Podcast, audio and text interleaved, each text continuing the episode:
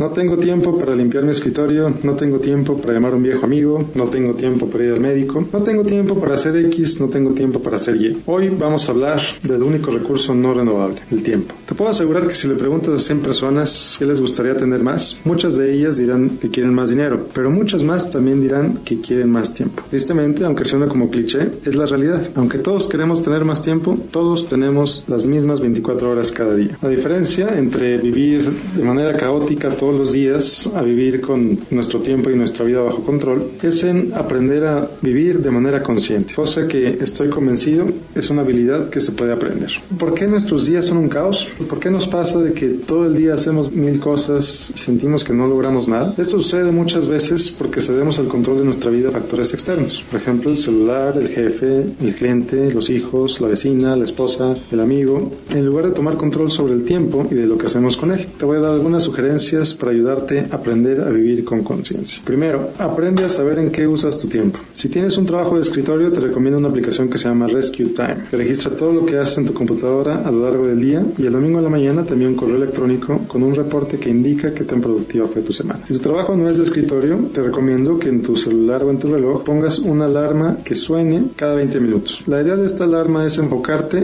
para que te tomes un respiro y te asegures de que estás haciendo el mejor uso posible de este momento. Segundo, haz una lista de todo lo que no haces porque te falta tiempo. Por ejemplo, hacer ejercicio, pasar más tiempo con tu familia, con tu pareja. Tercero, ahora haz una lista de todo lo que podrías ocupar menos tiempo. Considera todo aquello en lo que pasas muchas horas o muchos minutos cada día y no te ayuda a ser mejor o vivir de acuerdo con tus prioridades. Por último, número 4, concilia ambas listas. ¿Qué tanto de la segunda lista estás dispuesto a dejar de hacer para poder hacer cosas de la primera? Este análisis no será nada fácil, pero es necesario y muy importante. A final de cuentas, estarás escogiendo qué cosas quieres dejar de hacer con tu día para empezar a hacer aquellas que son importantes para ti. Claro, probablemente necesites aprender a delegar en tu trabajo o quizá necesites contratar a alguien a que te ayude a hacer ciertas cosas. Lo que importa es que estás dejando de hacer cosas que no son importantes para ti para hacer otras que sí lo son.